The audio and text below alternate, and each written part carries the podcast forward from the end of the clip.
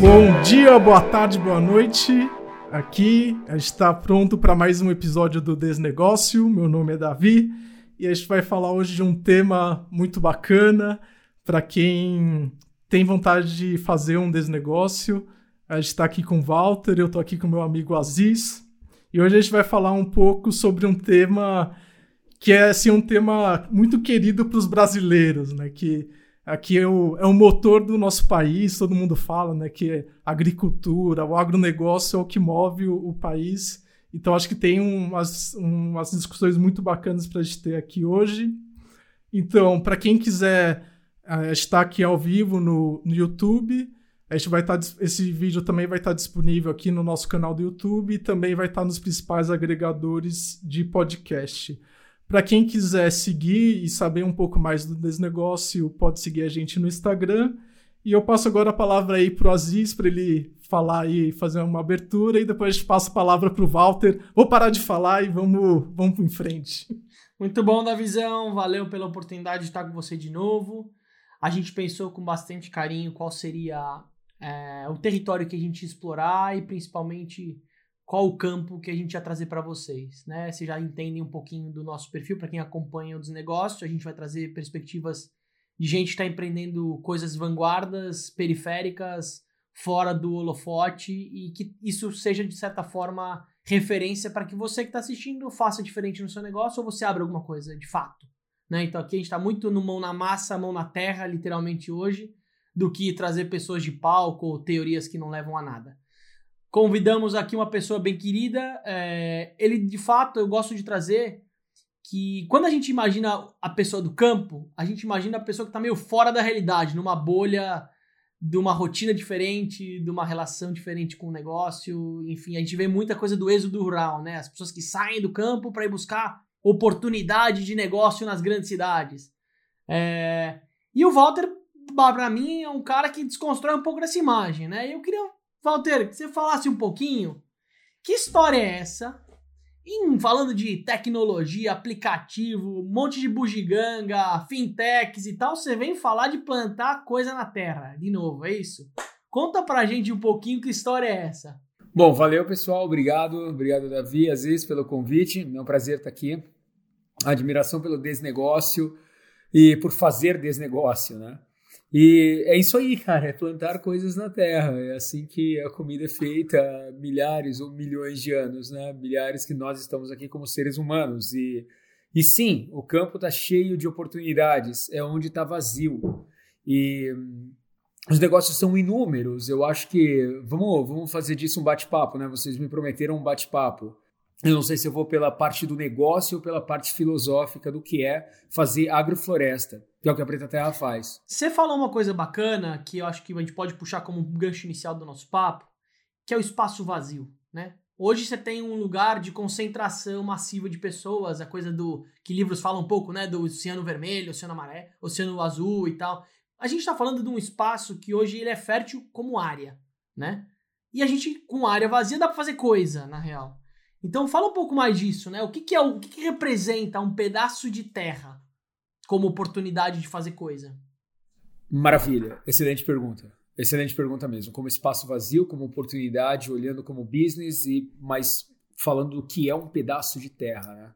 É, primeiramente, é, bom dia, boa tarde, boa noite. Eu sou Walter Zentoni, fundador da Preta Terra. Né? E o que a Preta Terra faz é agrofloresta, é uma maneira diferente de fazer agricultura. É uma agricultura regenerativa que envolve árvores milenar, a gente não inventou isso, tem um monte de gente fazendo isso bem feito, a gente tem masterizado uma forma de replicar isso como modelo de negócio. Ô, Walter, eu vou fazer uma. Desculpa te, te interromper aí, mas eu vou fazer uma pergunta assim.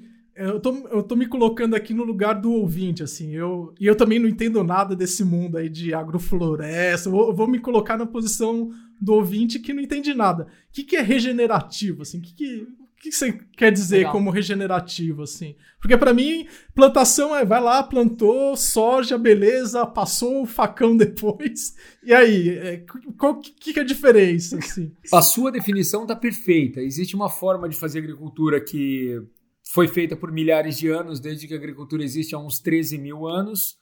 E agora existe uma forma de fazer agricultura mecanizada da Revolução Industrial para cá, uma forma agroquímica de fazer agricultura que vem da Revolução Verde para cá, da década de 70, e uma forma de agricultura 2.0, que nasce agora muito mais tecnificada. Todas elas é exatamente como você descreveu. Vai lá, planta o um negócio lá na terra, bota os adubos, passa o facão, planta de novo. Isso daí é praticamente mineração. Você minera tudo que o solo tem para oferecer até a exaustão. E você repõe basicamente três minerais, é, NPK, nitrogênio, fósforo e potássio. Você usa esses três minerais como base, você irriga, você descarrega o lençol freático, você saliniza o solo no longo prazo, você usa esses minerais que são, são agroquímicos, usa defensivos e faz monocultura. O contrário disso é regenerativo é quando você usa a lógica da floresta, a lógica da natureza, a lógica da coevolução de milhões de anos trabalhando a seu favor e constrói uma agricultura que ela regenera o solo, que ela fixa carbono, traz serviços ecossistêmicos, cria corredores higiênicos, produz comida com mais, é, é, com mais nutrientes, com mais densidade nutricional e por aí vai. Assim, posso citar um monte de Legal. benefícios da agrofloresta. E aí, quando você traz um pouco disso, a parada é complexa, né? Deu para ver que para entrar num nível de conhecimento e de realidade monetária que para dar dinheiro isso precisa ser pensado, não é só chegar e plantar um monte de coisa. Quando você foi falando, eu lembrei um pouco do joguinho do Sim Farm. Eu tinha um joguinho na minha época de pivete, que a lógica da produção era diferente do que você fala. Era uma coisa que você tinha que escolher o que você ia plantar. Se era tomate, não misturava as coisas. A coisa é meio como você falou, monocultura é linear. Então, cara, você produz o quê? Ah, eu tô produzindo vaca, eu tô produzindo milho, eu tô produzindo soja. Então a coisa é meio linear. Só que o que a gente come hoje no nosso prato não é uma coisa só. Duvido que alguém hoje, que pode, óbvio, tem gente que tá por necessidade tendo que comer só uma coisa, que às vezes não é nem comida, mas muita gente hoje come um mix de, de coisas, óbvio, que são coisas processadas, que é o que mais tem hoje na mesa do brasileiro. Não sei hoje se é mais ou menos, mas a gente está sendo bombardeado por comidas de mercado, que às vezes a criança não sabe nem mais que planta aquilo, né? Isso é um ponto que você falou. A comida vem da terra, cara. Talvez as próximas gerações vão questionar um pouco o que você está falando. Quem sabe ela não vem de um laboratório ou vem de uma marca, né? A pessoa associa muito mais a marca como o produtor daquilo do que alguém que está por trás. Mas quando você fala disso de da história da floresta, quando eu penso em floresta, eu já penso essa mistura de várias coisas juntas, né? Então você tem tipo muita coisa misturada que parece às vezes meio bagunçado, né? Porque tem uma coisa meio da linearidade, da coisa meio separada, né? É meio. dá um, dá um pau na minha cabeça um pouco quando você fala um pouco disso, cara. Cara, você, é, eu acho que você foi diretamente ao ponto, às vezes. Primeiro, a comida vem da terra sim. Quando ela não vem da terra, Impossible Burger e por aí vai, e todas as, as comidas de proteína sintética agora, ela, ela tem que receber outro nome, tá? É tipo leite de soja. Leite, ah. leite, vem, leite vem da vaca ou, ou, de outro mamífero. Leite vem de mamífero. Leite vem da teta. Você não ordenha a soja.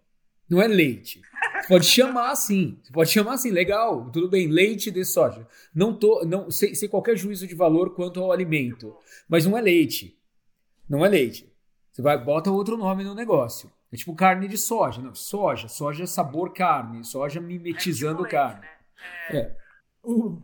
O, o, pior que eu não posso, pior que eu não posso falar nada que eu invisto numa empresa que tem um omelete vegano, então já já já já caiu totalmente fora dessa história toda, né? não, mas beleza, é, tipo todo mundo investe, investe no Beyond Meat. É, os caras estão bombando. É, é, é futuro e esse futuro que você colocou como distópico, esse futuro é presente, cara. Eu, eu vi isso. É, uma criança perguntar pra tia, perguntar pra mãe, falar: Mamãe, por que, que a tia guarda as laranjas na árvore? Se deparando no campo, indo visitar a tia no campo. Essa tipo, é uma anedota que eu sempre conto porque é real, é real. É aquela ideia de você comprar bandejinha com peito de frango no isopor e no, no papel filme e você não existe mais o bound, a ligação ali de que aquele bicho estava vivo que ele tinha duas pernas, possivelmente até uma alma, mesmo que uma alma de galinha ali, mas tinha. E estava andando e trocando ideia tal, e daí de repente ele é morto, e é por isso que você tem ele no prato, e ele tinha osso, tem um esqueleto tal. Não, parece que existe bichos e depois existe algo que vem no seu prato que você não, pelo no mínimo, na melhor das hipóteses, você não se importa como chegou ali. E essa desconexão é o que está trazendo a maior parte dos problemas e, que, e de, desafios que a gente enfrenta hoje. Essa desconexão, essa, essa é, dicotomia, sabe? De deixar uma coisa totalmente separada da outra. E eu vou puxar um gancho antes que vocês perguntem outra coisa para responder para você o que, que é uma propriedade, o que, que é, não uma propriedade privada, não vou entrar nesse mérito, mas o que, que é um pedaço de terra. Cara, o um pedaço de terra é a única coisa segura que você pode ter hoje. Você investe nos caras do, do omelete vegano, legal, mas todo, toda a grana está se tornando digital. A única grana que valia era ouro, nenhuma moeda mais é atrelada a ouro e muito ouro você não come também. A única coisa que um caso catastrófico tem alguma funcionalidade real, palpável, é um pedaço de terra, ou melhor dizendo, uma propriedade funcional aonde você tem um espaço que recebe luz do sol e que você tenha plantas que transformam luz do sol, que fazem fotossíntese e, transformam isso em comida.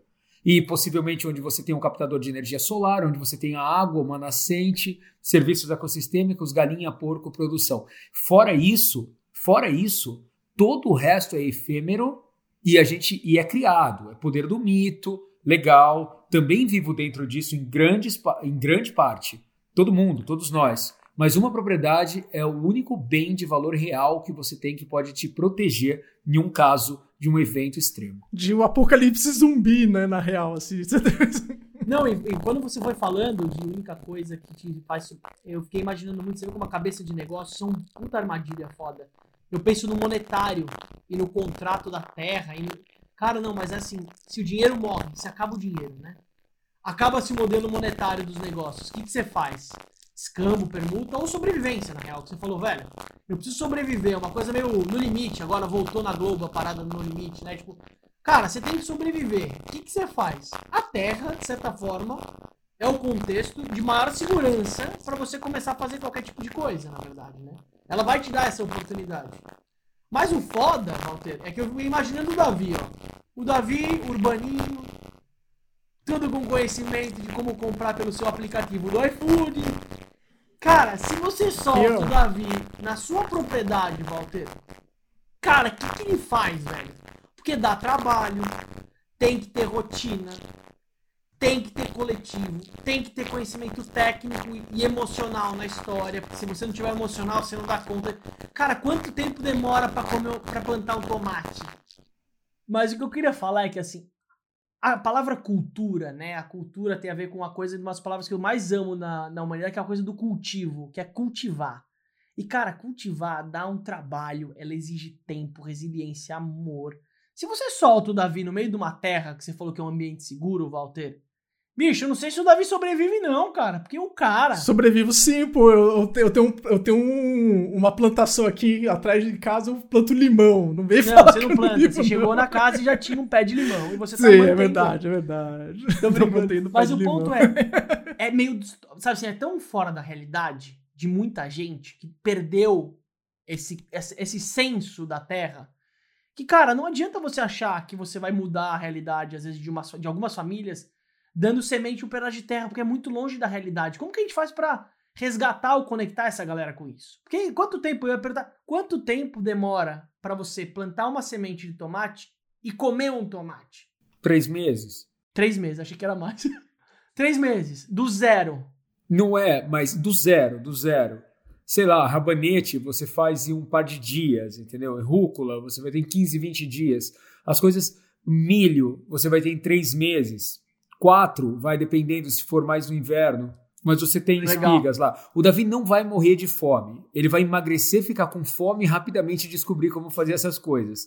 Mas, claro, ah, com técnica, é buscando conhecimento. Eu acho que a resposta é que.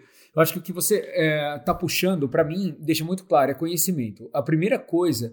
É, o, o, mais importante em um caso de evento extremo, e não sei se a gente vai ficar nessa do apocalipse zumbi, mas a primeira coisa que você precisa não. é é ter é, conhecimento. É de ter conhecimento. Diferentes tipos de conhecimento. É o conhecimento que vai te salvar, que vai te levar adiante, que vai te dar um dia a mais, uma hora a mais. Quando você chegar na Terra, quanto mais conhecimento você tiver, você edifica. as civilizações, todas elas são baseadas na agricultura. Todas elas foram, são e serão. Não adianta, cara. A menos que tiver Legal. uma superprodução de, de alimento sintético e mudar isso, vai ser a primeira vez na história. E mesmo assim, eu volto a dizer, não é comida. Provavelmente a gente vai enfrentar, como a gente já enfrenta agora, o excesso de ômega 6 que a gente come, que está presente nesses óleos de difícil extração, está nos carboidratos em óleos como de soja, por exemplo. Soja, milho, canola, tem muito ômega 6. Ele está diretamente associado a infarto do miocárdio, depressão e distúrbios do humor. Então, tipo, doenças modernas estão associadas à forma como a gente eh, se alimenta. O nosso, nosso intestino é, sem dúvida, o segundo cérebro. O que a gente absorve é o que a gente acaba sendo e o que a gente acaba transpondo para uma sociedade. Então, existe uma sociedade ficando doente por uma comida que não é real. Porque isso é a base. Isso é a base. Não adianta a gente construir uma bolsa de valores, construir um, um, um, trem magnético e voar em 12 horas, fazer a volta ao mundo e ter aviões supersônicos se a gente não comer. Tipo, a gente precisa de oxigênio, água e comida. Se a gente quebrar um desse, uma dessas coisas, um desses tripés, as coisas começam a degringolar. E na comida isso está acontecendo faz tempo. Faz tempo. Mas o Davi sobrevive, respondendo a sua pergunta. Ou seja, o pessoal da Faria Limer que está investindo no seu cérebro e na sua capacidade de gerar recursos financeiros, se não olhar para o seu segundo cérebro, que é o que você come, não adianta, a vida vai ser curta de certa forma. Seja ela uma vida curta por um problema de saúde ou um problema que você falou emocional, né? Que tem a ver com a depressão, com várias coisas gigantescas, né? Gigantescas, gigantescas porque muitos indivíduos fazem uma sociedade, né?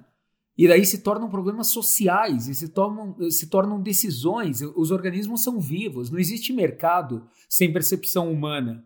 Não existe oferta e demanda sem percepção de preço. Tudo é percepção, tudo é feito por humanos. Então, uma sociedade que está doente, ou seja lá o que for que signifique doente, mas que está com alterações, isso vai ser refletido. É uma sociedade que não está mais funcionando da forma como ela deveria. Isso muita gente chama de déficit, déficit de natureza, que muita gente sofre de certas doenças modernas porque perdeu essa conexão, ou porque está deslocado, está apartado da natureza. Tem pesquisas que mostram que quartos de hospitais que têm janelas que dão para árvores é, tem uma taxa substancialmente maior de cura, de recuperação, quando as pessoas ficam nesses quartos, isolando-se todos os outros fatores, tá? mesmo enfermeiro, mesma medicação, mesma, mesmo problema, é, com a janela hermeticamente fechada. Não é nem a, o fato da árvore é, expelir algum tipo de, de, de, nutriente, de substância. É literalmente olhar, olhar para o horizonte, ter essa capacidade de que nós humanos deveríamos ter, nascemos assim. E agora a gente se coloca nessa posição moderna como se, como se isso fosse uma vantagem como se a gente estivesse evoluindo com essa desconexão. Mas aí, do que você está falando, tem uma coisa que tem uma, uma pauta que a gente pode falar um pouco como trazendo o negócio para o centro, né? Você tem duas oportunidades aí. A primeira é entender que o movimento está indo. Uma doença, ela só é doença quando ela se distancia da nossa realidade. Quando tá todo mundo doente, eu acho que ela deixa de ser doença, na real. Né? Então, por exemplo, ok, se todo mundo Exatamente. Então, mas por exemplo, por exemplo, por exemplo, a doença emocional, a depressão, para mim, ela não é vista mais como uma doença, porque como hoje todo mundo tem, até pop você tem um Rivotril no bolso, até pop você falar que você faz parte da realidade. Então a, a sociedade comprou isso como uma realidade. Como negócio, o que, que eu posso fazer? Alimentar esse lugar, gerar soluções de negócio para isso, aplicativos que vão te ajudar a manter mais relaxado, remedinhos que vão te manter mais calmo, ou seja, são amortecedores, digamos e ok, isso é uma frente de negócio. E você tem frentes de negócio um pouco mais ousadas que vão ir contra para poder curar isso, mas dá muito mais trabalho. A visão é de médio e longo prazo. O investimento, talvez ele tenha que ser algo que ele vai ter que ser construído. Então acho que exige um pouco mais de uma sociedade que não tem mais tempo, é tudo muito imediato. Então o que eu sinto é que hoje tem muita gente querendo fazer negócio para se alimentar da situação de mundo, por exemplo, pandemia, para onde que a gente doa? Primeiro, hospitais. Paliativo, hospital. Quem estava olhando para fome, além do orgânico solidário? Quem estava olhando para outras coisas legais? Era pouca gente, na verdade, entendeu? Por quê? Porque a gente está muito preso no curto prazo, no curto prazo. Então eu sinto que quando você fala a sua língua, que talvez ela pode ser um pouco mais distante de muita gente que ainda está aprendendo o que é orgânico, que está entendendo o que é monocultura, que está entendendo que soja não é para você, mas é para vaca. Né? Então tem gente que está ainda numa camada 1 do jogo, e a maioria da galera, porque está muito longe da nossa realidade, de quem vive nas grandes cidades, de quem tem a oportunidade tentar... né, de, de escutar esse nosso podcast, né? Eu vou tentar trazer para um termo mais assim. Como eu falei, eu vou, eu vou tentar ser o mais, é, mais pé no chão possível. Assim. Então, no final das contas, o, a gente da, vem do tempo primitivo, do, né, vivendo de uma determinada maneira, comendo coisas que vêm da terra, e a gente perdeu essa conexão. E a gente está tão longe dessa conexão que a gente está ficando doente. Em grandes linhas é isso, e a gente tem uma urgência para resolver isso como negócio. Então, e o Walter ele, tá, ele empreende exatamente nessa área, né? A Walter, você tem a Preta Terra e eu acho que seria legal você explicar um pouco para o ouvinte o que, que é a Preta Terra, legal. o que, que vocês fazem e contar um pouco do setor do, agro, do agroflorestal, né? Porque é, para mim, assim, eu nem sabia que existia o setor agroflorestal. Para mim, agrofloresta era quando eu ia para São Paulo e eu via aquele monte de plantação de eucalipto. Para mim, aquilo ali era uma agrofloresta.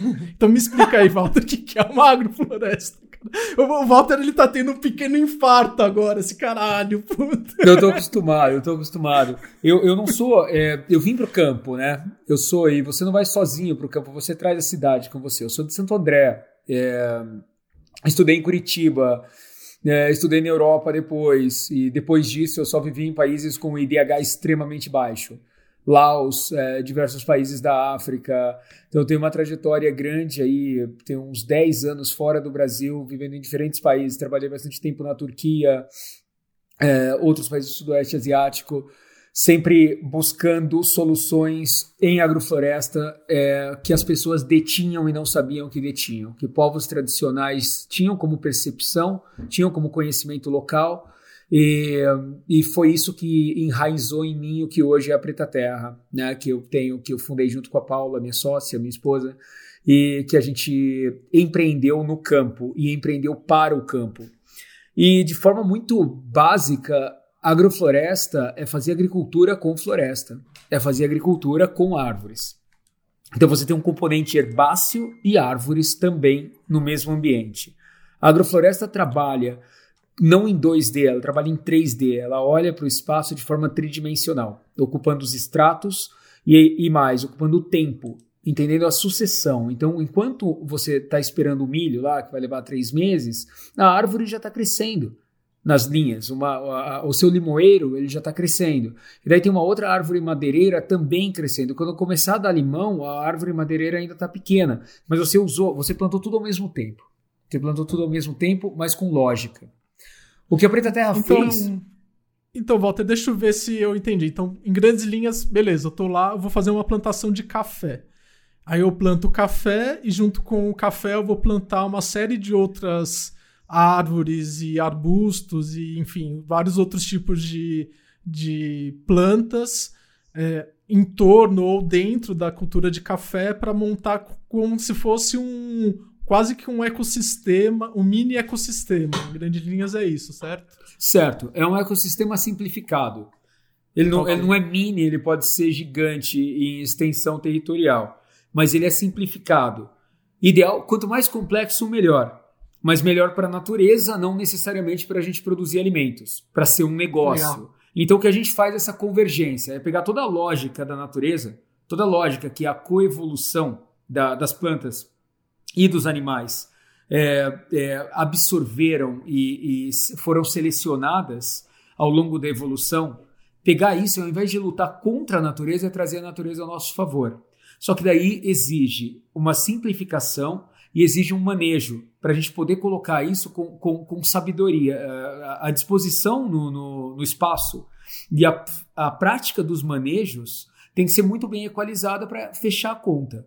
Basicamente é isso. É. E o que a Preta Terra faz, o que não era feito, o que a gente passou a fazer, foi criar uma metodologia que envolve modularidade, replicabilidade, elasticidade e aderência e levar isso olhando para as espécies, não como cada espécie, falar, ah, eu entendo de limoeiro, entendo de laranjeira, entendo da cenoura. Não. Na verdade, a gente olha para o nicho funcional. A gente agrupa as espécies dentro de nichos. E a gente sabe que extrato ela ocupa, o, o, o tempo que ela leva, qual é o, período de sucessão dela e como ela fecha a conta. E a gente começa tá. um sistema hoje como, como negócio a partir da modelagem econômica. Tá, e Legal. aí um nicho, o nicho é o quê? Assim, é o, se agrupa as plantas de acordo com uma, um, uma determinada propriedade que você está procurando. Então eu preciso. A região uma planta que vai fazer sombra, eu preciso de uma planta que. O que, que é um nicho funcional? Explica um pouco para o nosso ouvinte. É, em cada projeto ela vai variar. Se eu tiver com um projeto na Caatinga, é uma. Se eu tiver uma na Argélia, é outra. Se eu tiver no Rio Grande do Sul, vai ser diferente. Mas, mas você diz as plantas, mas a função vai ser igual, né? Então você, você vai compor. Você vai compor uma série de funções que você precisa naquele mini ecossistema. E aí você vai escolher as plantas de acordo com a função que você precisa para aquele para aquele funcionamento que você espera, certo? Pode, pode ser que a função também mude. Pode ser que não só as plantas nesses locais, como eu citei, mas que até a função mude. Por exemplo, pode ter um nicho funcional chamado é, florestal de copa larga, florestal de ciclo longo e copa larga. Pode ter outra chamada fruta de copa estreita de pleno sol. Pode ser que eu não tenha esse nicho se eu for para hum, para uma zona temperada. Então, de acordo com a região, você vai ter. Um, assim, você tem várias peças de Lego, que são os nichos funcionais, e de acordo com a região que você vai, você vai escolher peças diferentes para encaixar ali e conseguir montar a casinha que você quer, ali, a plantação que você quer. Né? Exatamente, exatamente. Não podia ser melhor tá, descrito. Legal. É isso aí. É Minecraft. Minecraft tá. Você tem, tá, você Minecraft. É. Putz, aí, ó, tá, já tem uma ideia de negócio, né? Montar o Minecraft da floresta. Pá! é, ou, ou até redesenhar o, o, desse, o do Sinfarm, né? Com uma visão muito mais atual, né? Na real.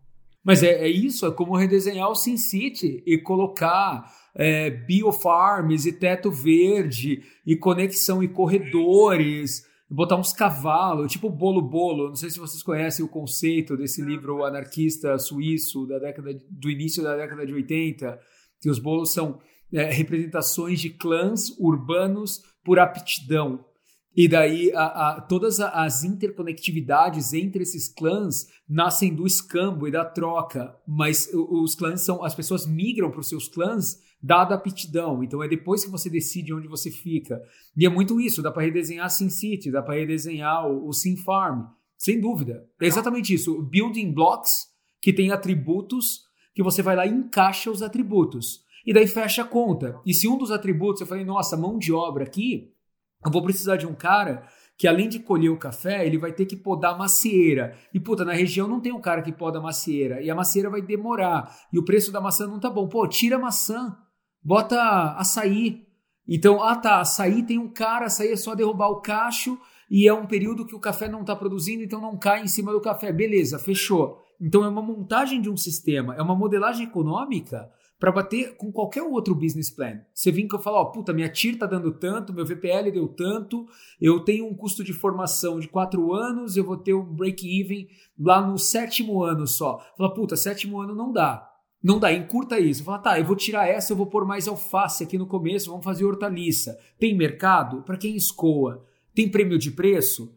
E a oportunidade está aí. Tipo, existe espaço, é, é um plano de negócio. Mas ao é, mesmo é tempo é um plano de negócio dinâmico, né? Que de acordo com a safra você vai ter que replanejar os seus blocos para conseguir manter essa a, a, viabilidade econômica ali do seu projeto. A viabilidade certo? econômica ali do seu projeto, certo? Não, não necessariamente, Davi, porque o projeto, a concepção do projeto, ele nasce com a longevidade da última planta que está nele. Se for plantar peroba para tirar madeira, ele vai ter, sei lá, 90 anos. Se eucalipto for o último ou outra nativa aí, de repente com, com 16 anos eu já tenho madeira. Então a minha modelagem está na, na flutuação das safras, na inferência e calibração a partir de médias históricas eu calibro isso e não, e não é rocket science, tá? É tipo, de boa, tem dados na internet, a gente tem um banco de dados enorme já, e cada vez a gente, apesar do banco de dados, cada novo cliente ou novo parceiro inventa uma moda que a gente tem que ir pesquisar. Mas beleza, é isso, é calibrar a produção, pensar, jogar para baixo, fazer uma prognose é, otimista, uma prognose média, ver como que as coisas vão funcionar dimensionar a mão de obra e, e, é mais ou menos isso. Eu, eu sei que eu vou. Café, o tomate é rapidinho, mas o café eu só vou ter colheita no segundo ano do plantio. E depois uma colheita de verdade lá pelo quarto ano. Mas daí é uma cultura que vai durar pelo menos 30 anos. 30 anos, que tipo tem uma variabilidade dependendo o, o ano, né, uma flutuação, mas é, ela, ela funciona, funciona direitinho. Para ser super sincero com vocês, muito mais palpável muito mais sólida do que qualquer outro business plan que depende do mercado, de percepção. Nossa, Esse aí é planta. Mas você tá falando, é. Cara, você tá falando é genial, porque tem uma dança na sua fala de que como tudo faz muito sentido, tudo se encaixa, né? É sedutor a, esse, esse tema. Mas, quando você fala, eu vejo que existe uma analogia dos pequenos empreendedores, mas você fala que às vezes são agroflorestas gigantescas, em relação à corporação que é muito a imagem do agropop que a Globo mostra, uma coisa meio diferente da sua língua, porque ela é uma coisa mais prática, uma coisa olhar o negócio como investimento, ou seja, olhar o investimento como negócio e não o negócio como investimento. Quando você fala isso, me lembra a história de um brother meu que ele herdou, como quantas pessoas estão ouvindo aqui ou que vão ouvir isso, conhece alguém que herdou uma terra de alguém. Então, sei lá, o vovozinho, Alguém na família era do sítio do interior e vai herdou aquela pedaço de terra. Eu tenho um amigo que ele chegou até, de certa forma, a tentar fazer o quê? Ele morava em Campinas, em, ele, chamava, ele chama Rodrigo, e ele é casado com a, com a Manu. E ele falou, cara, eu vou fazer alguma coisa relacionada orgânico lá, eu vou dar um jeito para manter, porque aquilo é da minha família, eu não quero perder aquilo. Cara, ele tentou plantar abóbora, ele tentou fazer, eu não sei o nível de conhecimento técnico que ele teve naquilo. Ele pediu ajuda regional, ele tentou por duas ou três safras. Cara, chegava alguém na porta como se fosse mercado imobiliário, analogia nas cidades, né? O cara tem a casinha ali na Vila Madalena, chega alguém e fala assim, ó, oh, velho, você tá perdendo tempo com essa casinha, velho. Você não quer ganhar quatro apartamentos, você não quer ficar rico, você não quer resolver um problema. Aquela pressão psicológica de um vizinho querendo plantar soja. Resumindo, ele era da cultura do orgânico, tentou, ele ia todo dia, ele morava lá perto, mó trampo. Cara, resumindo, um ano e pouco, acho que de tentativa, ele desistiu, vendeu a, vendeu a terra por uma grana, que ele falou, cara, a grana era até meio desproporcional ao que eu podia projetar. Então ele perdeu aquele espaço, que era o que você falou, um dos bens mais importantes, para alguém que simplesmente acabou com tudo que tinha, transformou, sei lá, metade, a mesma lógica dos blocos, mas são blocos maiores, talvez, né? Aqui é gado, aqui é soja, aqui é milho, te paga um sinal adiantado de sete anos, sei lá. E aí ele pegou essa grana e foi morar na Europa com a mulher e tal. Quando eu falo com ele isso, eu falo, porra, um ano e meio, velho. Você foi frouxo, cacete. Porra, você desistiu muito rápido, cara. Ele falou, porra, Aziz. Mas o foda é que hoje eu tô fazendo. Ele tá fazendo um mochilão de três anos unschooling tesão na Europa, África, Europa. Cara, tem vários lugares. Subsidiado pelo investidor que tá explorando a terra dele, que dá uma segurança para eles. Mas que até hoje, para ele, é algo que não é digerível, porque ele sabe que ele tá. Inclusive, você fala de regenerativo, ele tá acabando com a terra, porque a terra não é tão assim planta e colhe. Às vezes, dependendo do que você prejudica aquele lençol freático, que não pode virar um deserto, sei lá, alguma coisa extremista dos, né, dos zumbis, né? Tipo, o cara tá acabando com o teco de terra da, do Brasil, assim, do mundo. Tipo, ele tá. Cara, e aí ele tem essa consciência, mas ele vive esse dilema que eu vejo que é um dilema de várias pessoas que têm terras, que não sabem como produzir e tem um cara que vê que aquele espaço vai virar business, vai virar grana. Não business não, pra isso não é negócio, cara. Isso é investimento. Mas ele vai acabar com essas histórias, entendeu? E eu, ele não conhecia você, por exemplo. Se eu tivesse conhecido você um pouco antes, eu ia te chamar para trocar uma ideia com ele, mas imagina quanta gente tá vivendo esse dilema, porque não é fácil também, né? Foda isso, cara. Não, não, super foda. É, primeiro, se tiver algum ente querido aí que falecer, herdar uma terra, fala com a gente. Fala com a Preta Terra, a gente resolve. Sério. E talvez ele não tenha só sido frouxo, é outro momento, cara. Tá ganhando muito momento isso agora.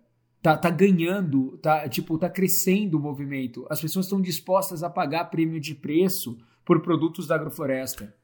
A gente tá conversando com um monte hum. de gente, corporação. Corporação. Tipo, que é compra. Momento, então. Tem, tem, tem muito. E claro, conhecimento, né? Você precisa chamar alguém que sabe fazer de verdade. Tem oportunista também, e não só na soja, na agrofloresta também. Que o cara vende, pro, promete mundos e fundos, planta um monte de coisa tudo junto, que nem o Davi é, exemplificou no começo, e vaza. A hora que você olha, tá virado na quiçaça, entendeu? Você não sabe mais o que, que é o que, você não sabe podar, você fala, caralho, virou um matão aqui, vai dar assassino esse negócio. Chega as pragas, Tá como ter uma onça correndo na parada, assim. Tipo, e fala, e legal, né? Sei lá, todo mundo fica feliz, a natureza, Deus, sei lá quem. Mas, é, tipo, você não, né? Você não vai fazer dinheiro com o negócio, você vira um Tarzan. E não, e não é essa a ideia. Não é essa a ideia. É olhar para a oportunidade como negócio. É como você colocou, olhar primeiro para a terra e ver qual é o negócio que eu faço aqui. Sabe? E trazer, trazer a lógica, trazer essa lógica, olhar como com esse olhar e, e fazer o melhor que você pode. Porque os caras da soja vão estar tá lá, batendo na sua porta. Como você falou, como mercado imobiliário, vai estar tá lá. E não é só esse planta dar, não é isso. E, e não é apocalipse zumbi achar que, tipo, ah, prejudicou ao ponto de não produzir mais. Não, isso é real. É só, pega o Google Earth, desce lá na, na, na Arábia Saudita. Vai para Israel ao longo do Rio Jordão. Você vai ver um monte de bola, assim, um monte de círculos produtivos verdinho no meio do deserto. Alguns desses círculos têm zonas inteiras que os círculos são brancos. Salinizou. Salinizou, já era. Já era, acabou. Acabou. Não, não vai fazer agricultura ali. Não tem o que fazer. E é por causa da irrigação. Mais. Nunca mais. Nunca mais. Quer dizer, sei lá, milhares e milhares de anos intempere, lavagem, sei lá o que, que acontece, volta. Mas não, não nas próximas 50 gerações. Não algo que, que ninguém, descendentes nossos, possam ver. Salinizou já era. É só dar um zoom. Só, só desce de Google Earth, Arábia Saudita, Israel, que tem uma puta tecnologia de irrigação. Os caras têm tecnologia de ponta. Vai lá ver desertifica. Se não fizer cobertura do solo, se não usar sombreamento, se não fizer uma irrigação controlada, se não tiver uma inteligência regenerativa, já era. É mineração, mineração, mineração. Você faz, vai fazer soja quantas vezes? Quantas safras? 57, 58, 72. Vai chegar uma hora que não vai fazer. Vamos partir do pressuposto de que, legal, assim, vamos cortar um pouco o discurso precisamos fazer, assim, vamos, vamos tomar do lugar que a gente está convencido que a gente precisa fazer, senão a gente vai viver no apocalipse zumbi e lascou, assim, a gente vai morrer de fome, todo mundo vai ficar doente, porque a gente vai ficar comendo é, o hambúrguer impossível lá, a Fazenda do Futuro. Ou, ou Davi, a gente ia comer grilo. Ou também, comer né? grilo. Né? Lá, é. esses bichos que vivem no deserto. Pode ser. Né? É, grilo é uma delícia. Depois a gente, a gente entra nesse, nesse tema um pouco mais pra frente.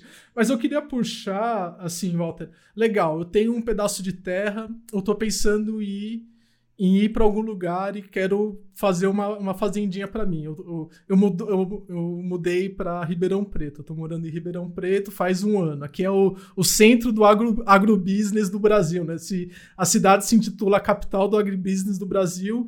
E o Davi foi lá e pensou em comprar um terreninho aqui em Altinópolis, aqui perto da, de, de Ribeirão.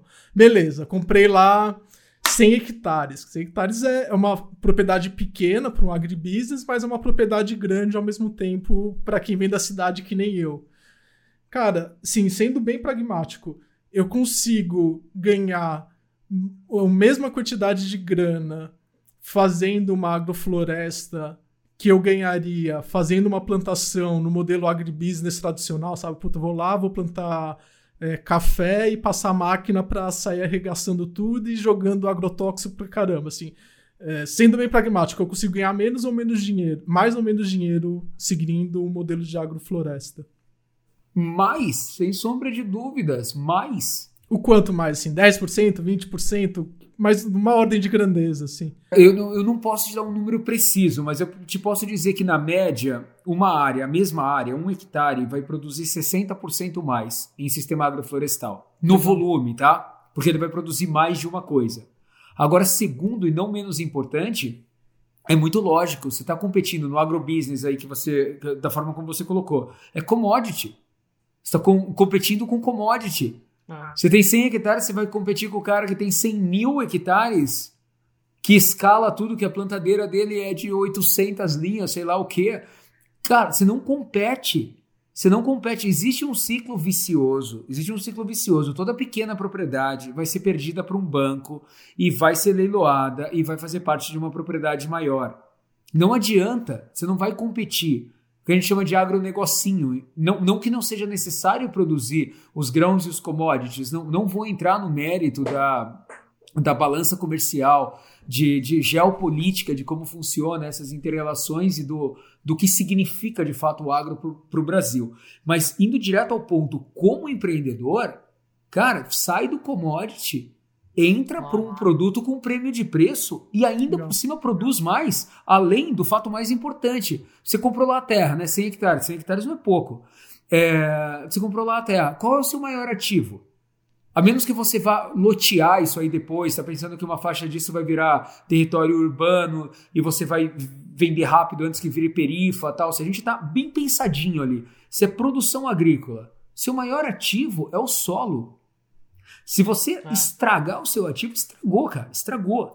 Entendeu? Não, já era. Tá, assim, mas assim, eu tô assim, olhando uma visão de curtíssimo prazo. Assim, eu tô sendo bem pragmático aqui. Então, numa visão de curtíssimo prazo pro, pro nosso ouvinte, é, ter uma agrofloresta é um bom negócio. Então, em termos de rentabilidade, ele vai ter uma rentabilidade melhor do que, um, do que outra cultura, uma cultura mais de commodity. Mas aí tem o outro lado, né? Beleza. É, é, é tão barato quanto, porque café, eu vou lá, compro umas mudinhas de café e mando bala, né? Então, assim, dá, é, é, realista, assim, falar que além de eu, de eu investir menos, eu também consigo ganhar mais grana, assim, é, essa conta é real ou mais ou menos? Ô, Davi, só falar uma coisinha, só puxar um gancho, que acho que é, para mim tem uma loucura na história, que assim, quando a gente escuta e fala de negócio sem falar de terra, duas palavras que a gente puxa muito forte aqui no desnegócio é prazer e proposta de valor. Até o Walter reforçou isso. Cara, hoje, para você se diferenciar, você precisa olhar essas duas coisas como premissas do seu negócio. História que você vai contar, a conexão com qual público que vai ter de fato para isso. Você precisa. Cara, mas quando a gente fala de terra, que é a coisa mais preciosa do, do mundo, velho, é onde a gente vive todos os dias. Uhum. É tipo, é, pra mim é uma. Eu tô ficando meio. Mano. E a gente fala de um lugar que é isso. Não, cara, só é commodity. É o, é o que todo mundo, todos os livros, todas as literaturas Todos os caras de sucesso fogem disso no mundo dos negócios. E por que que na Terra a porra do movimento tá pra esse lugar? É bizarro, Tipo, não dá para entender. A agrofloresta é óbvio que faz sentido e não precisa entender tecnicamente da parada.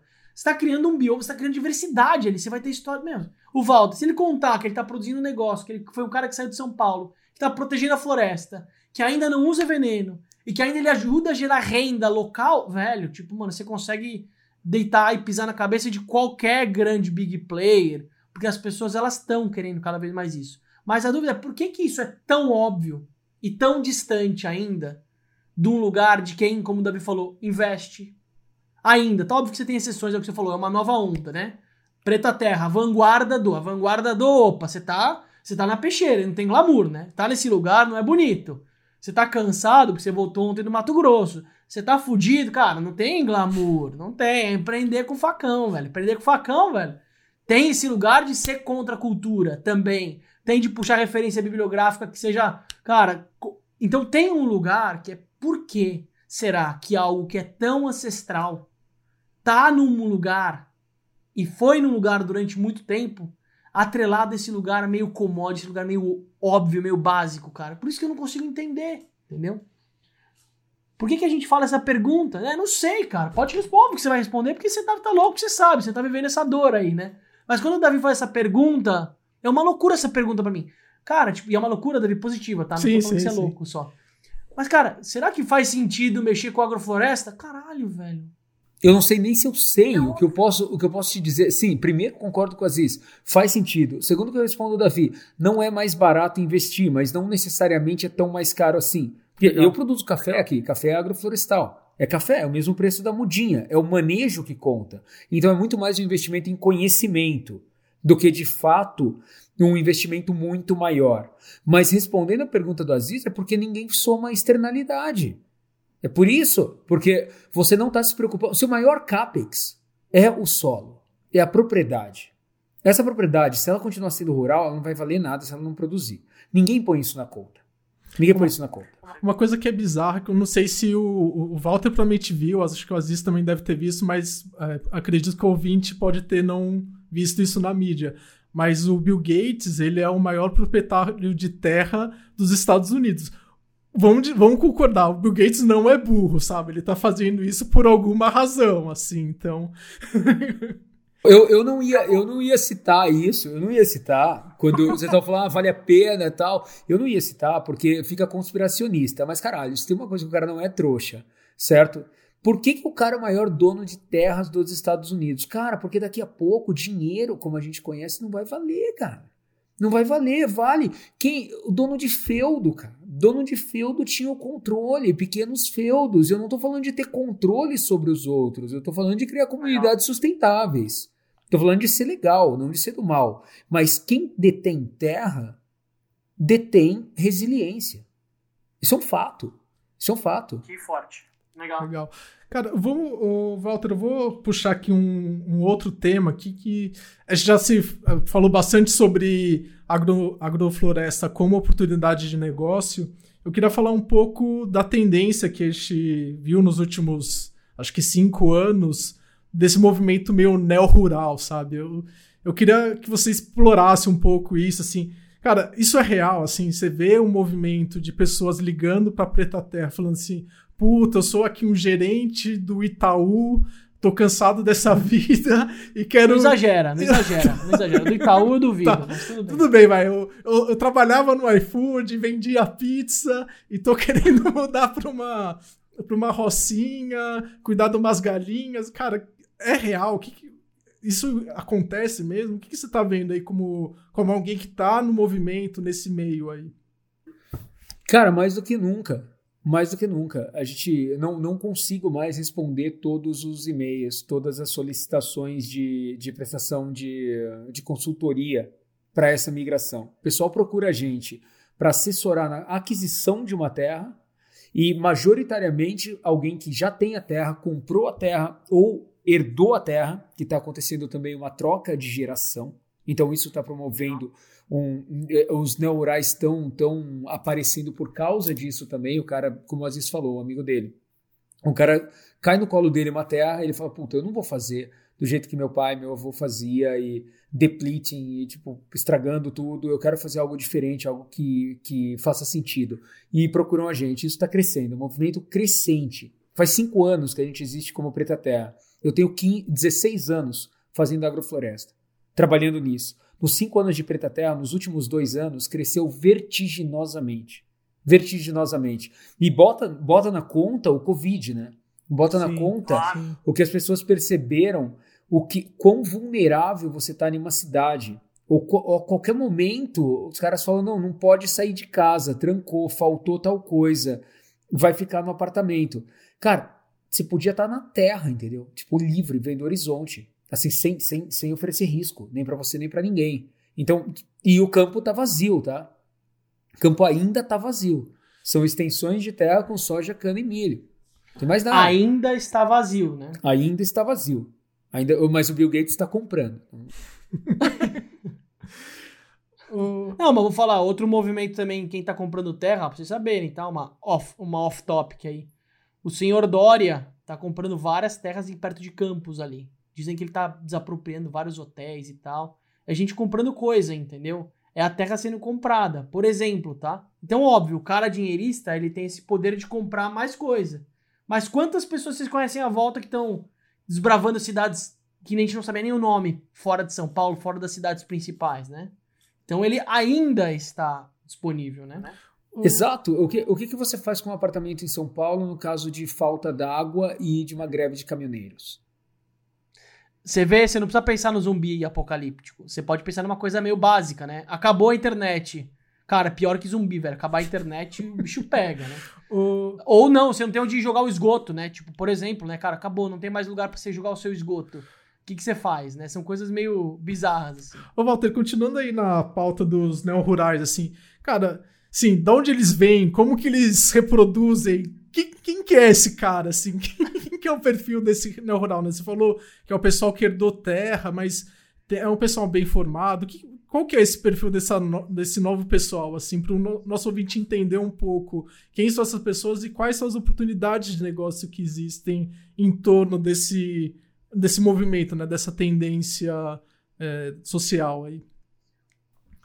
É um pessoal buscando formação, é um pessoal que não está formado ainda, formado em, ou capacitado para cuidar, para manejar sua própria terra. Mas, Mas cara, é uma galera bem formada. Bem formada, são hipsters, um monte de hipster, tipo, vindo e vendo que existe uma forma diferente de viver. Um monte de gente que sacou que não aguenta mais, que não quer mais viver dentro das cidades, que deixou o emprego, que deixou o que estava fazendo porque a vida deixou de fazer sentido. E daí um monte de gente também apaixonado pelo romantismo, vendo que tem uma coisa super legal para ser feita. Então tem gente que veio por pressão, pressão própria, eu digo pressão do meio, que não aguentou mais, e pessoas que viram uma beleza enorme. Então, tipo, dos dois lados, pessoas bem formadas, muita gente detendo alguma alguma grana, ou já a terra, ou alguma posse, ou o dinheiro que juntou, mas também um monte de gente tentando aprender no campo, indo trabalhar no campo, mesmo sem ter a terra. Tem um monte de gente desse surgindo, falando como qualquer outro trabalho, sabe? Ao invés de eu ser programador ou office boy, sei lá se existe office boy ainda, ou, ou vender coxinha, por que, que eu não vou no campo e aprendo a podar café? Entendeu? Porque tá perdendo o estigma daquele lance do boia fria, do trabalhador rural, todo estrupiado, ganhando muito pouco. Então, o campo, uh, neo-rurais também estão precisando de gente. O cara não vai lá sozinho, às vezes com uma propriedade do tamanho da sua, por exemplo. Ele vai precisar de algumas pessoas para ajudar ele. Walter, você falando isso me deu uma diferença forte do que a gente vê, por exemplo, no mundo da tecnologia, né? Que é tipo assim, precisamos criar uma massa de gente para mexer em tecnologia, né? Então eles criam as escolas, padrões investidas, onde, cara, você precisa aprender essas cinco coisas, velho. Pega a galera, seja da favela, do que for, aprende que você vai, eu vou garantir trampo para você. Mas é um aprendizado onde ele é convergente. Ele é, tipo, aprenda isso.